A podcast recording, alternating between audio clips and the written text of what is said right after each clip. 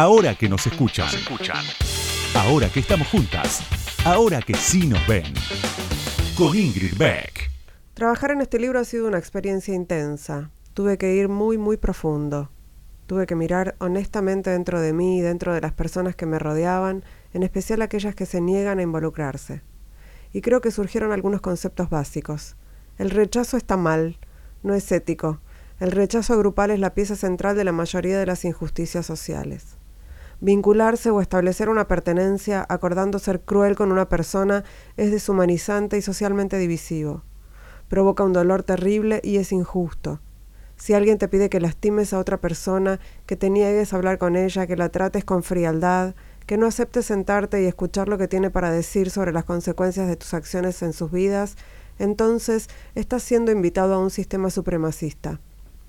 Lo mejor que se puede hacer cuando se te pide que lastimes a otra persona es preguntarle al objeto del chivo expiatorio qué cree que está pasando. Solo atendé el teléfono. Si tenés un conflicto con otra persona, decile cómo te sentís antes de aplicar un castigo. Preguntar y escuchar. Hablar cara a cara. Hay que aprender del arte de escribir ficción. Todas las personas son reales. Tus acciones tienen consecuencias en otras personas. Intervenir es la única respuesta moral cuando otra persona está siendo acosada de manera grupal o cuando un grupo de personas están siendo rechazados, excluidos, encarcelados u ocupados. Sobre todo cuando alguien nos pide ayuda es cuando debemos intervenir. Por lo general, intervenir significa confrontar al matón principal o al grupo central y por lo general significa arriesgarnos a ser marginados. La mayoría de nosotros, probablemente todos, tenemos momentos en nuestras vidas en los que corremos el riesgo de perder favores al defender a alguien que es objeto de la culpa de otros ya sean las personas con VIH, la persona sin hogar en el subte o la exnovia de nuestro amigo.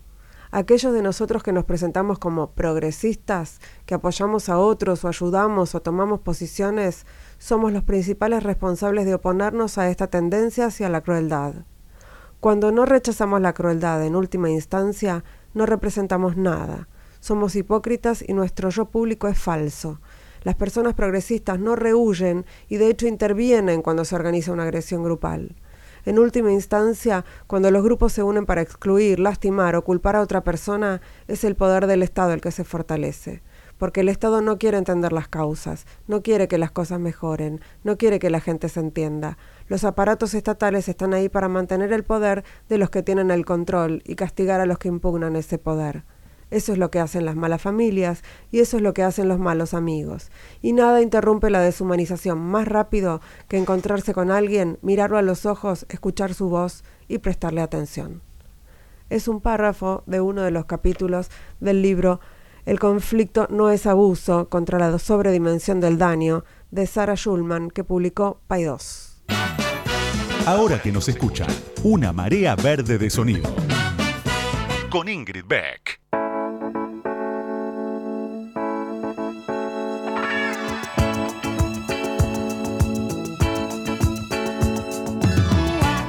Buenas noches, buenas noches, bienvenidas, bienvenidos, bienvenidos, bienvenidos ¿En qué habla? ¿En qué idioma está hablando? ¿Qué? Benvindo sería, ¿no? no, eh, si quisiera hacerlo en portugués.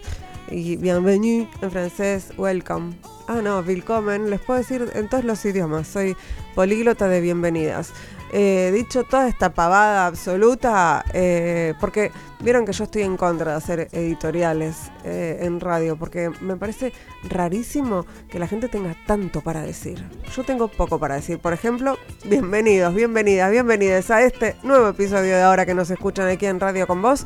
Y en un ratito nada más me voy a poner a charlar con la interventora del INADI, Greta Pena, que es periodista, es abogada, es militante feminista, militante por la diversidad. Así que tenemos unos cuantos temas para abordar con ella. Enseguida ya, no, no se vayan porque ya empieza. Willkommen, bienvenidos, bienvenidos. Ahora que nos escuchan, ahora que vos me escuchás, te cuento algo más sobre la invitada de hoy. Ahí va.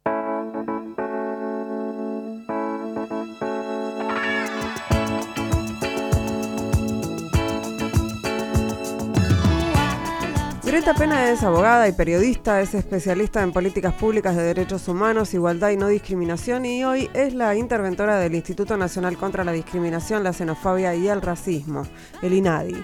Fue hasta hace poco tiempo subsecretaria de Diversidad en el Ministerio de Mujeres, Géneros y Diversidad y antes se desempeñó como subdirectora ejecutiva de la Agencia Nacional de Discapacidad, todo esto durante la gestión de Alberto Fernández. Antes había sido directora de Prevención e Investigación de Prácticas Discriminatorias del INADI, coordinadora en la Subsecretaría de Promoción de Derechos Humanos de la Nación e integrante de la Dirección de Políticas de Género del Ministerio Público Fiscal de la Nación. A lo largo de su trayectoria trabajó en temas de discapacidad, género, diversidades sexuales, comunidades étnico-raciales, diversidades religiosas y acceso a la justicia, entre otras. Es fundadora de la Asociación Civil 100% Diversidad y Derechos, con más de 13 años de trayectoria en la defensa de los derechos humanos. Em, hace unos años con Flor decidieron casarse y juntas tienen a Nina y a Uma. Y un poquito después, alguien le hizo ver que sus hijas tenían el nombre del fuego y del agua, los opuestos, en Aymara. Bienvenida Greta Pena, ahora que nos escuchan. ¿Cómo estás? Muy bien, muchísimas gracias. ¿Cómo que no sabías? O sea, ¿cómo, cómo que descubriste después que, eran dos nombres en Aymara, o sea, que en Aymara tenían ese significado? ¿Cómo fue esa, esa revelación? La revelación fue porque contraté unos pintores para que vinieran a, a pintar la nueva habitación de las, de las niñas y me preguntaron, ya sabían el nombre de la primera, Nina, mm. y cuando me preguntaron el nombre de la segunda, eran los, los compañeros eran de oriundos de Perú, se empezaron como a reír. Mm. Y realmente, en verdad, son eh, gente muy muy seria y muy educada, y les pregunté por qué se habían reído. y me dijo, no, no, ¿cómo les vas a poner Uma y Nina? No se puede poner Uma y Nina. Y me dijeron que que Nina, Aymara y otras, otras eh, lenguas eh, indígenas eh, son el fuego y el agua y que los opuestos. Entonces me fui corriendo a googlear. Y tal cual, y de hecho descubrí que hay una rapera que se llama Nina Uma, también ah, de Bolivia, que juega con eso. Y, bueno. Que junta esas dos cosas, que junta los opuestos. Me gusta.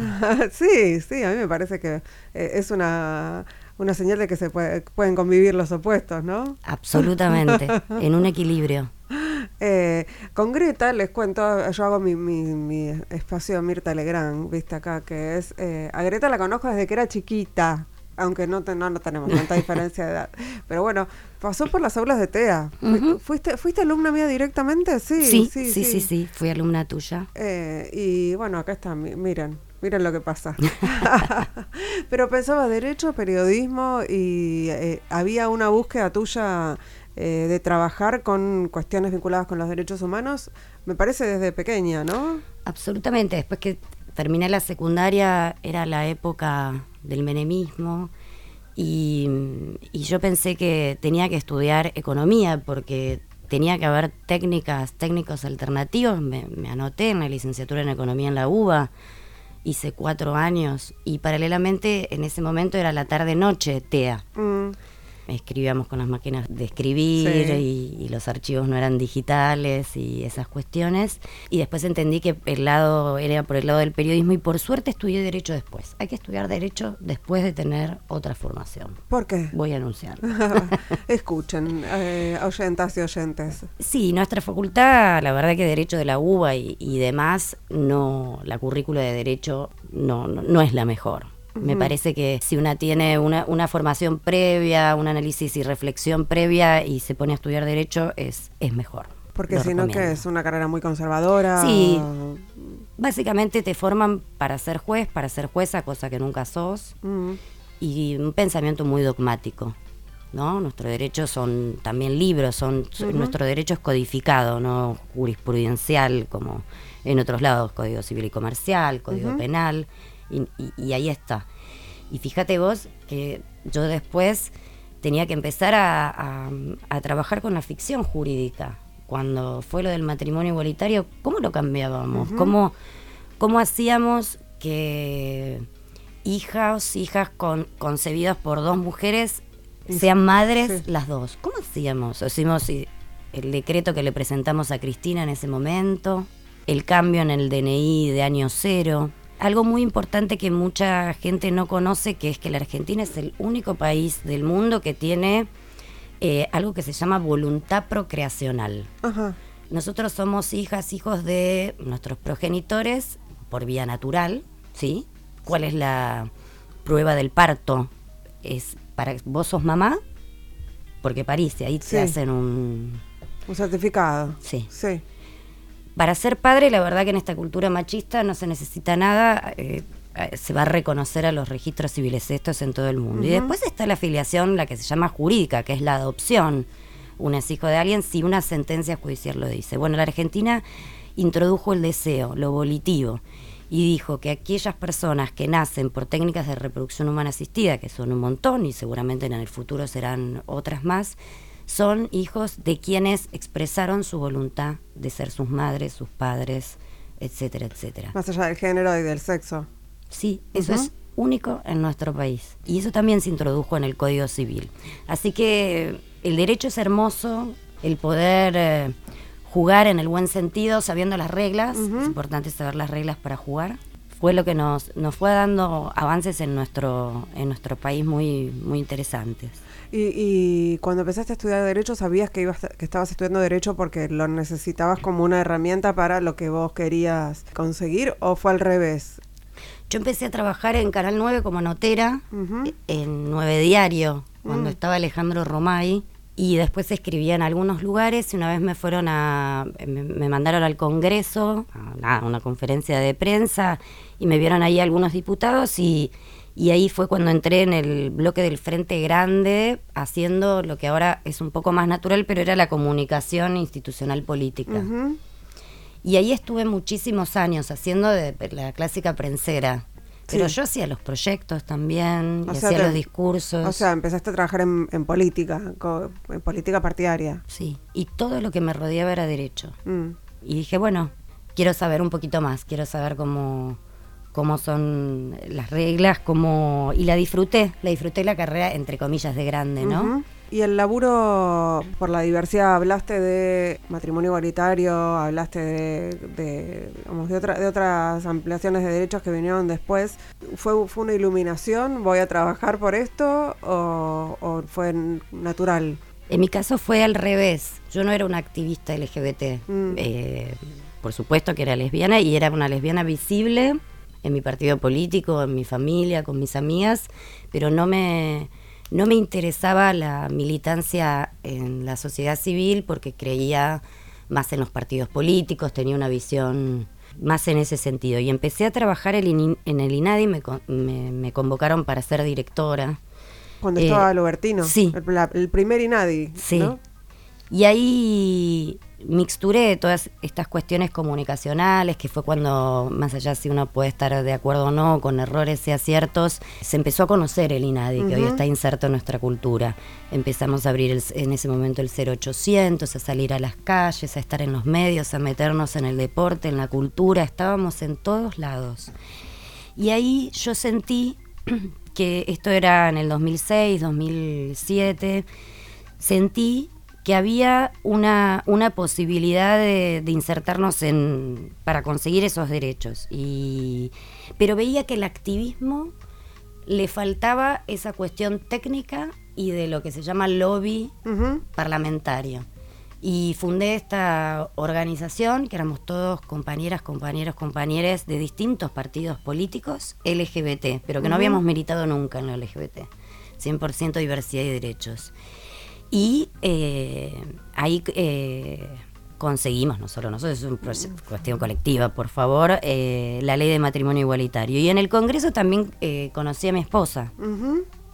Porque ella también ella trabajaba en el Congreso. Ella trabajaba y en ese momento, no sé si recuerdan, había habido un problema con el diputrucho, el senatrucho. Sí y yo trabajaba en el Senado y en el hemiciclo del Senado, en esas sesiones que eran hasta las 4 o 5 de la mañana, nos dejaban estar a uno, en uno por bloque. Y bueno, y ahí estaba ella, y eran de otro bloque. de otro bloque que no estábamos. y en esas noches, bueno, empezaron las charlas y demás, y, y así fue. Y después surgieron también las leyes de técnicas de reproducción asistida, y ahí usé todas las leyes. No, no, no fue planeado. Una sin usar. No fue planeado. Las usé todas. Y el día que me voy a casar, cuando llego al registro civil este, de la calle Uruguay, que nos casamos ahí en, pleno 2010, cuando porque también ahora estábamos hablando de los discursos de odio, de los avances, pero también teníamos temor.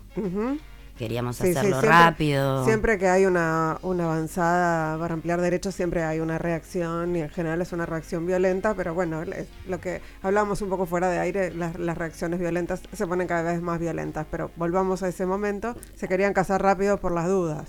Absolutamente. Así como yo trataba, yo soy la mamá no gestante. Eh, eh, Florencia las tuvo las dos en, su panza, las gestó.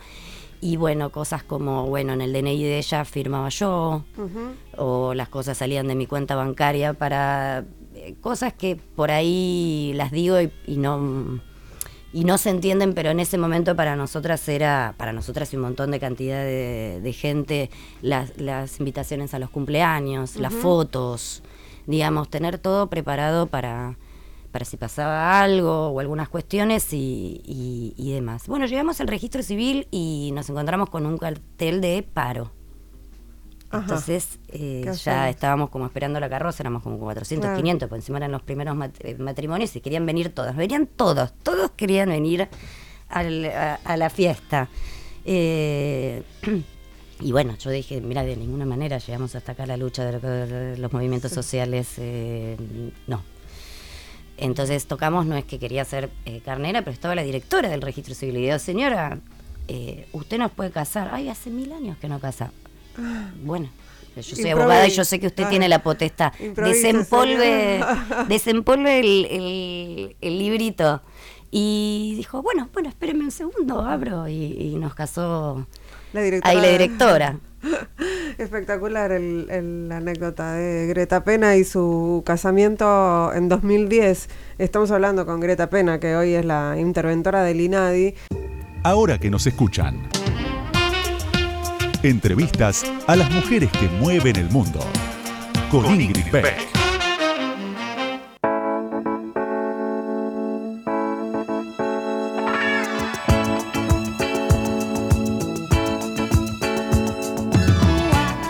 Segundo bloque de ahora que nos escuchan. Estamos aquí en Radio con Vos charlando con Greta Pena, que es abogada, es periodista y es la interventora del INADI, un organismo público que nació hace unos cuantos años. Eh, cuando eh, todavía no había consensos básicos sobre que no había que discriminar, ¿no? Me parece que después eso se fue construyendo, o, se entendió un poco más de qué se trataba la discriminación, y me da la impresión de que estamos a veces en, retroceso en relación con esos consensos básicos. ¿Qué pensás sobre eso? Bueno, sí, algo se rompió. Mm. Exactamente, hace 28 años se creó el INADI, y lo cuento porque quizás no es muy conocido, se crea a partir de los dos atentados que sufre la Argentina, la Embajada de Israel y a la AMIA. Eh, allí se funda en conjunto con la comunidad judía, la FEARAB, que es la comunidad árabe musulmana, la PDH, que es un organismo tradicional de derechos humanos, y ya existía la ley antidiscriminatoria y la reforma de la Constitución Nacional que incorporó los tratados de derechos humanos. Y yo lo entiendo al INADI como un, un, espacio gubernamental como de la tercera ola democrática, ¿no? Se crea en el 1995 frente a algunas nuevas demandas. Mm. Eh, y con esos instrumentos eh, el país, y después de ese golpe duro, ahí sí se pusieron de acuerdo y dijeron, necesitamos un lugar que vele por la lucha contra la discriminación, la xenofobia y el racismo. Luego se fueron ampliando las la agenda, no solo las diversidades sexuales, a los derechos de las mujeres, eh, pueblos indígenas, las diversidades corporales. El INADI ya trabajaba hace más de 15 años lo que ahora se conoce como la gordofobia o que ahora están las activistas gordes y ya sacábamos spots, ya habíamos hecho, me acuerdo, una encuesta ¿Qué nos sorprendió? Porque nosotros pensábamos que las cuestiones de discriminación eran, teníamos las mayores denuncias por discapacidad. Hicimos una encuesta y lo llamamos Mapa de la Discriminación en el 2007. Y para la gente, la percepción, eh, parezco Bonelli la gente, bueno, la percepción de la ciudadanía era el tema de los cuerpos gordos, de las diversidades corporales. Fue un shock porque ahí empezamos también con la ley de detalles. Sí, que de hecho la Argentina es uno de los países que tiene personas con más, más personas con trastornos de alimentación. Exactamente. Y el, el INADI viene, más allá de todas las gestiones, ininterrumpidamente desarrollando. Y es un organismo no tradicional, no binario, yo le digo. ¿Por qué? Porque es mitad ONG, mitad de Estado. Es un puente y un lazo para las organizaciones de la sociedad civil. Yo te hablo desde mi experiencia hoy, yo me junto con cualquier organización de cualquier eh, temática y y es celebrado, eh, quieren que el INADI se acerque, quieren sentarse, quieren trabajar con el INADI. Eso no ocurre con el Ministerio de Trabajo, de Agricultura y demás. con, somos una especie de puente y de hecho está demostrado en, en, todo el recorrido. Entonces hay que cuidarlo. Y por eso, retomando lo que vos decías, Ingrid, es uno de los espacios que hoy más se atacan, junto al Ministerio de las Mujeres, Géneros y Diversidad. Eh, el ataque viene al INADI porque justamente es un pilar y un, faro de consensos. ¿no? No, no, la palabra imparcialidad no me gusta, pero sí tiene que ver con que este, el INADI tiene que ser una voz autorizada, un tercer ordenador, como se llama en psicología también, eh, que pueda unir a todos y decir, mira, estos son nuestros consensos y no vamos para atrás. ¿Y, en, qué, en qué casos, por ejemplo, toma intervención el INADI? El INADI básicamente hace dos cosas. Atiende, asesora y acompaña a las víctimas de discriminación y genera políticas públicas, programas y proyectos. No todo tiene que terminar en una denuncia. Cualquiera se puede comunicar al 168 o entra eh, por la página web y tenemos delegaciones en todo el país. No hay una provincia que no tenga una delegación del INADI. Muchas veces la gente viene con un pesar, un sufrimiento y necesita un acompañamiento y yo prefiero una resolución rápida de conflictos o una gestión de oficios a que llegue a una denuncia. Pero también el INADI dictamina y esos eh, dictámenes, eh, si bien no son absolutamente obligatorios para la justicia, tienen mucho peso. Tienen mucho peso. Y el, el INADI es muy conocido y según las encuestas... Eh, la gente está de acuerdo que se encargue de la lucha contra la discriminación en conjunto con la familia y la escuela. Está eh, bien, es, una, es una, una, buena conclusión de la gente esa. Eh, el tema es cuando sí empieza a ser atacado por, por todos lados porque justamente digamos, no es el no es el INADI en realidad, sino son las personas a las que defiende el INADI, las que son eh, es la cuna de las identidades y los discursos de odio se basan en atacar las identidades eh, y en construir esos enemigos, ¿no? Los mapuches hasta ahora eh, hasta se han animado a decir que no son argentinos o que son terroristas o las lesbianas este, de estructuras de mobiliario este, público, eh, las defensoras o las periodistas que se encargan de defender los derechos de las mujeres son amenazadas eh, y trae consecuencias concretas sobre las personas. Eh, estaba, estaba pensando en, en, algunas de las, de las situaciones que se vivieron en las últimas semanas que tienen que ver con ataques a eh, mujeres de la política, ¿no? Que es algo que era esperable en esta campaña electoral, eh, además mirando lo que pasa en el resto del mundo y como, por cómo vienen eh, los, los ataques en general contra las mujeres con voz pública, pero bueno, se sumaron una serie de, acontecimientos estas últimas, estos últimos 10 días, diría, y, y, todo indica que eso se va a multiplicar y que se va a agudizar. eh, ¿cómo, ¿Cómo ves vos este fenómeno? Y si le ves alguna punta de un, acuerdo mínimo para que esto no, no, no avance porque o para que para que quede claro no se trata de ataques puntuales a mujeres eh, sino que lo que se trata es de un disciplinamiento general para todas las mujeres que están en política empezando por el, el intento de, asesinato a la vicepresidenta de la nación no de ahí para abajo todo. Exactamente.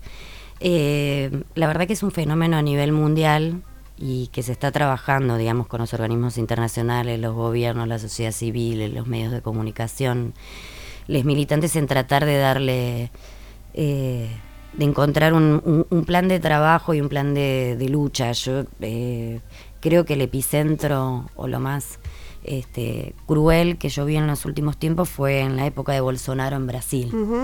realmente las amenazas a las defensoras de derechos humanos, bueno, los asesinatos, las muertes. Bueno, hay muchas eh, exiliadas y bueno, también está el, eh, Mariel Franco como, como un símbolo de lo que, de lo que pasó. Exactamente. Eh, estuve en Bolivia hace unas semanas en un congreso internacional LGBTI y una diputada travesti, que fue la más votada en su estado varias veces, las amenazas de muerte, las, las los videos eh, atacando a, su hijo, eh, hicieron que tenga que renunciar a su trabajo de docente, fue muy fuerte, la verdad. Y ella decía, a veces me pregunto si vale la pena. Bueno, esa es, eso es lo que, lo que consiguen, ¿no? Exactamente, y ni, y ni, me quiero imaginar para las chicas o las chiques más jóvenes, ¿no? Que quizás no tienen el cuero un poco curtido como, como nosotras algo se rompió muy, muy fuerte con el intento de, homicidio a nuestra vicepresidenta de la Nación. Eso fue un límite. Eh, yo, sin embargo, creo que la gran mayoría de los argentinos y los argentinos no estamos de acuerdo con esto. Y que tenemos que generar eh, una expresión de eso. Eh, el INAI está intentando eh, elaborar un documento y convocar a todos los sectores de la sociedad que se va a llamar 40 años de democracia, 40 compromisos. Y la idea es convocar desde las diversidades religiosas, eh, los grupos vulnerados, pero también a fuerzas vivas de la sociedad y poder decir en esto, estos son nuestros consensos, en esto no volvemos para atrás y en esto es un límite. Y los que están por fuera de este límite, bueno, van a quedar ahí, eh, condenados y, repudiados en ese sentido. Y me preocupa mucho las juventudes. Sí. porque A ver. Me preocupa porque todavía vemos los resabios de, la pandemia. Mm. Tendríamos que verlo un poco más, trabajarlo. Me preocupa, la salud mental, la, la incapacidad para poder vincularse. Hoy en este verano amanecimos en este año con el asesinato de Fernando Baez Sosa, que más allá de todo lo que implicó y lo que podemos, a mí lo que me preocupa es que todos los protagonistas eran personas jóvenes. Eh, hay que generar una nueva ciudadanía digital, apoyarla. Y creo que los estamos dejando bastante solos, bastante solas. No lo digo de nivel paternalista, lo digo que hace mucho que el, que el Estado argentino, más allá de los gobiernos, no tiene una política específica. Los pibes no ya ni siquiera sueñan con una casa propia, ni siquiera pueden alquilar. Eh, el acceso al trabajo, si bien este, puede estar, no, no es el, concepto que teníamos nosotros o nuestros abuelos de trabajar 12 horas por día y los, sábados, y los sábados, por ejemplo, como hacía, no sé, mi mamá. Eh, y hay que encontrarle la vuelta. Y además, la incapacidad de, reaccionar al rechazo, ¿no? Quizás nosotros, no sé, nos queríamos acercar a una chica o un chico, bueno, nos decía que no, ok, hoy parece que la época de la cancelación... Los marcó un montón. Sí, alguien te pone un no me gusta o como lo quieras llamar y si bien es una época en donde siempre se nos caía el mundo, siento yo que teníamos otras herramientas.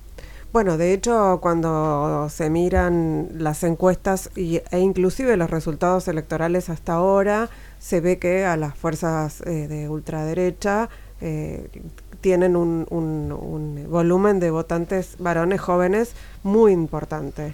Y eso sí, por supuesto, es algo que venimos viendo y es algo que ningún partido político está atendiendo, además, ¿no? Me parece, más allá de lo que podamos hacer desde la sociedad civil, hay algo de las estructuras partidarias que me parece que tienen que mirar, por un lado, ahí, a ese, a ese sector, eh, y por otro lado, también pensaba en eh, tomarse en serio eh, la violencia política contra las mujeres y la diversidad sexual, porque como muchas otras violencias es minimizada o invisibilizada.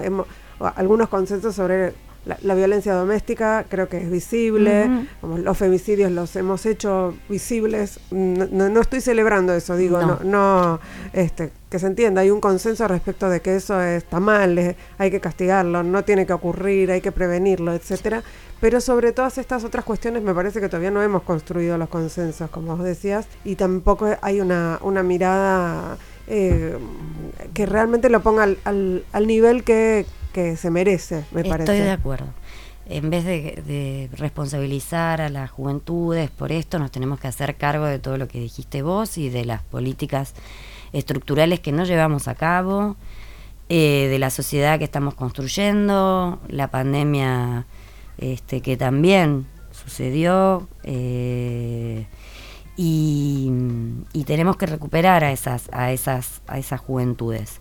Em, es obvio que están en un, en un momento antisistema. ¿sí? Si, si todo lo que le venimos ofreciendo no ven una salida o una cuestión más, los discursos que permanentemente tenemos, este, escuchamos y vemos, bueno, tenemos que que ocuparnos de eso y poner a, trabajar. Y además son los que más sufren violencias. Y respecto, eh, para unirlo a lo que vos decías a las juventudes, eh, mm, yo a mis hijas eh, no le puedo hablar de matrimonio igualitario, es una cosa obvia, es como si a mí me, me hablabas cuando yo era joven del divorcio. No lo valoraba, entre comillas, es obvio. Sí, sí, no pensás, fue producto de una lucha que tardó un montón de tiempo. Esto es así. No. La, realidad es esta. ¿Qué me estás diciendo? Está naturalizado y está bien. Entonces, todos estos derechos, más los derechos eh, de las mujeres, no nos olvidemos que aún en la peor época de pandemia, el movimiento logró eh, la ley de interrupción voluntaria del embarazo y logró el cupo laboral travesti trans, que para mí es muy importante porque es una ley eh, con derechos económicos, no solamente civiles. Eh, eso eh, para las juventudes, no digo que no sepan apreciar, lo que digo es como está inserto. Y hay una derecha y un conservadurismo que está vendiendo que esos derechos son privilegios y que basta, y que ya está. Basta con las feministas hablando todo el tiempo, remarcándonos lo que tenemos que decir. Eh, lo LGBT, bueno, está bien, pero ¿por qué me lo tenés que mostrar y enrostrar tanto en la cara? Mm los indígenas no vienen a robar este, las tierras. Eh, y, bueno, queremos ser emprendedores, ¿no? Eh, youtubers, eh, y bueno, y se dan la cabeza contra la pared y ahí nos tenemos que, poner a trabajar nosotros. Desde Ni Nadie vamos a lanzar un programa, lo voy a poner en exclusiva que se va a llamar FER, formación, encuentro y reparación para trabajar específicamente todo esto que estamos hablando con las juventudes.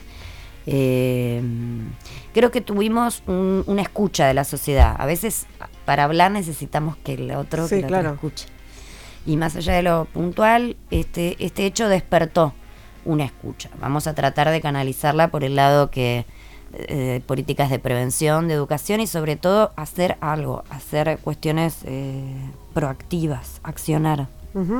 Estamos charlando con Greta Pena, que es eh, la interventora del INADI, y tenemos todavía un rato más, así que vamos a descansar un poquito de nosotras, de la charla, y ustedes también, y enseguida seguimos charlando.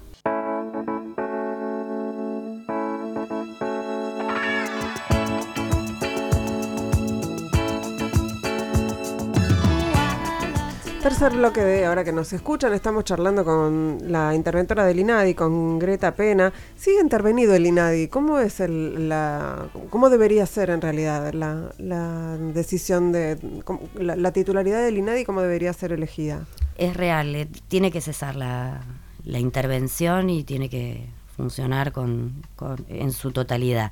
El instituto tiene un directorio cuya o cuyo presidente eh, de ese directorio es el presidente del INADI. Yo debería ser la presidenta de un directorio con estas organizaciones que te comentaba, la DAIA, la FEARAB, la PDH y otras más de otros grupos, trabajar con un consejo asesor y poder en conjunto de... Y tiene un vicepresidente. ¿Cómo se elige la presidente de la Cámara de Diputados, el presidente o presidenta de la Cámara de Senado?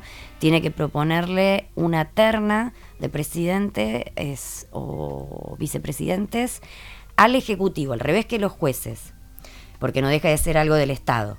Y de esa terna, eh, el presidente o presidenta de turno elige al, al presidente, pero la, la terna Eh, mi idea es comprometerme a una serie de puntos para ir poniendo al INADI en, situación de poder institucionalizarse. Eh, también nos tendríamos que preguntar, eh, bueno, la Defensoría del Pueblo de la Nación sigue vacante. Sí, sigue vacante. Por suerte hace poco pudimos tener defensora niños, de niños, y adolescentes. Pero estuvimos muchísimos años. Sí. El procurador nacional... Es interino. Y el INAI está intervenido. También creo que son también estas faltas de, consenso más, más estos instrumentos.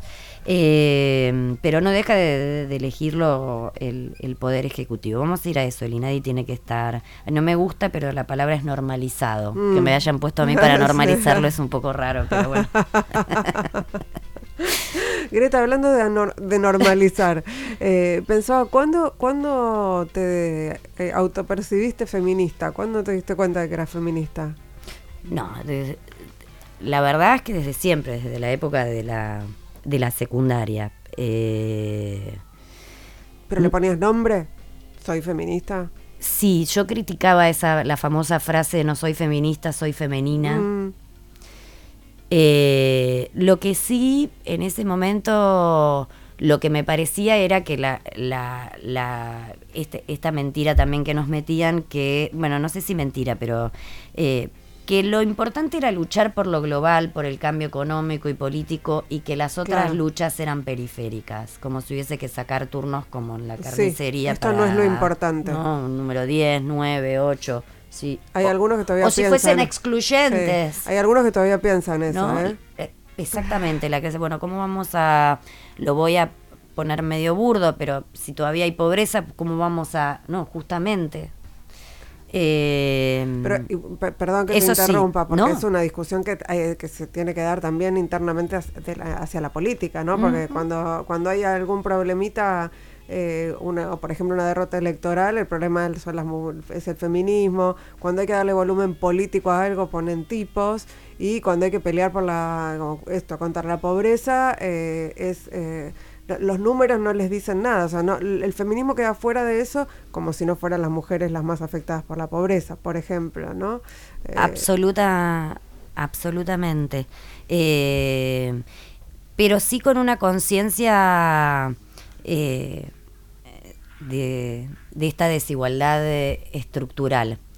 Eh, me acuerdo de una feminista, bueno, yo la quería mucho, que se, llama, eh, se llamaba Cecilia Lipsic, era una socióloga, una de las precursoras de lucha por el aborto, después, este, bueno, falleció y ella una vez me dijo algo terrible hace mucho, cuando yo era como más joven, me dijo, si querés llegar a algo en política, no seas feminista. Mm.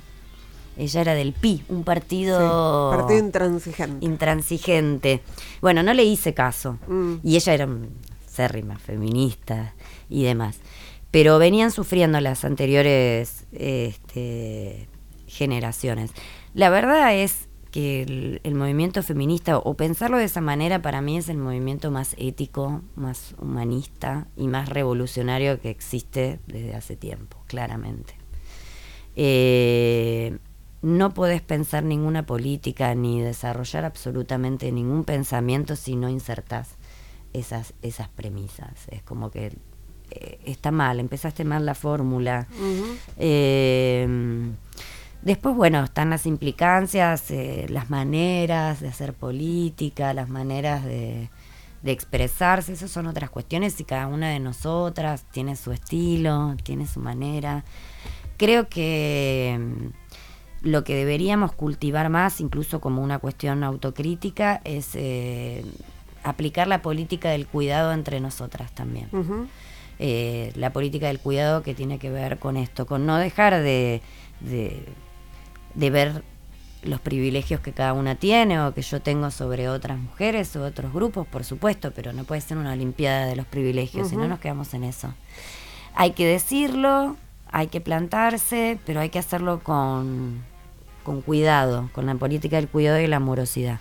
Eh, Greta pensaba que no puedo omitir que vos formas parte de un gobierno que está desde 2019 gestionando eh, y que eh, lo, voy a plantear en términos de, de repliegue y de avance también de las mujeres dentro del, del gobierno, ¿no? Es un gobierno que empezó muy feminista, con promesas, con, con algunas promesas cumplidas, de las pocas que cumplió. Digo, esto va por mí, que como fue por ejemplo la interrupción voluntaria del embarazo, pero al mismo tiempo que se ve en la sociedad un repliegue de los feminismos, también se vio en el gobierno un repliegue de las mujeres en espacios de, de decisión, eh, eh, un poco fuera de la rosca. Eh, ¿cómo, ¿Cómo ves vos que va, digamos, cómo lo ves y cómo lo ves de cara a que el 24 de junio se van a cerrar las listas, ¿no? Sí, lo veo como que primero es un gobierno de coalición. Mm. Por más que muchos eh, quieran ser oposición dentro de la coalición, es un gobierno de coalición. Con, con sus tensiones, con, con sus maneras quizás de no haber podido encontrar las mejores maneras de resolver las, las, los conflictos o las, o las diferencias, pero una coalición que sigue unida. Primero en ese sentido. Segundo, eh, yo no sé si es solo de números, pero se ha subido secretarias, subsecretarias, nuestra ministra de Salud, mujer que llevó, enfrentó la pandemia y que dentro de unos años, cuando estemos más tranquilas, vamos a ver el gran trabajo impresionante que hizo. Eh, la nueva ministra de Desarrollo Social, un bastión importante, está a cargo de una mujer que está saliendo a decir las cuestiones, y también ver cómo la derecha o el conservadurismo ataca al gobierno por eh, tener estas actitudes, digamos, o feministas o pro LGBT, y por otro lado, sectores internos diciendo déjense de hacer eso porque nos sacan votos, ¿sí? porque hablamos de la ley de interrupción voluntaria del embarazo. Bueno, vaya. La de cupo laboral, va. La del DNI no binario. Eh, el otro día no pasó, no tuvo tanta repercusión. El presidente fue a visitar infancias trans. Mm. Eso es. En, en, países de Europa, eso, eso ni siquiera se toca. Es el. Bueno, o acá en la región. Entonces, por un lado, un compromiso muy importante eh, en esos temas y de defensa, y por el otro tenemos a los políticos de derecha que prefieren seguir los focus group. No nos olvidemos que la reta en la ciudad de Buenos Aires prohibió el uso de la letra E. Mm, en las escuelas. ¿No? Eh, a, lo, a, los docentes, sí. Digo, porque nos docentes. estamos... O...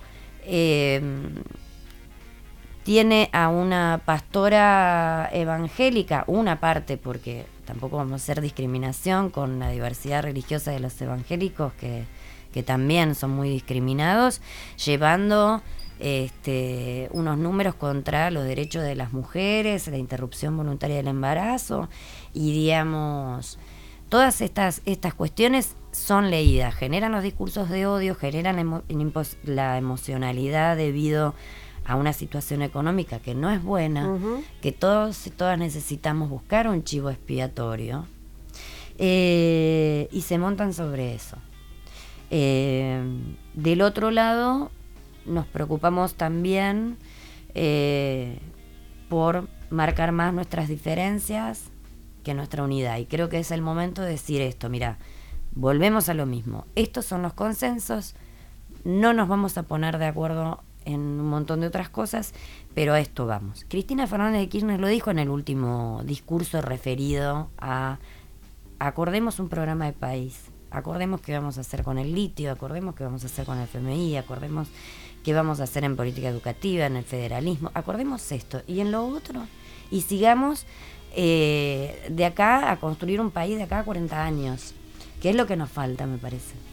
Estamos acá charlando con, con Greta Pena, nos queda un, ratito cortito, eh, pero bueno, te quiero preguntar sobre estos próximos eh, seis meses, ¿no? ¿Cuánto queda de, de, gestión? Sí, sí, seis, siete meses.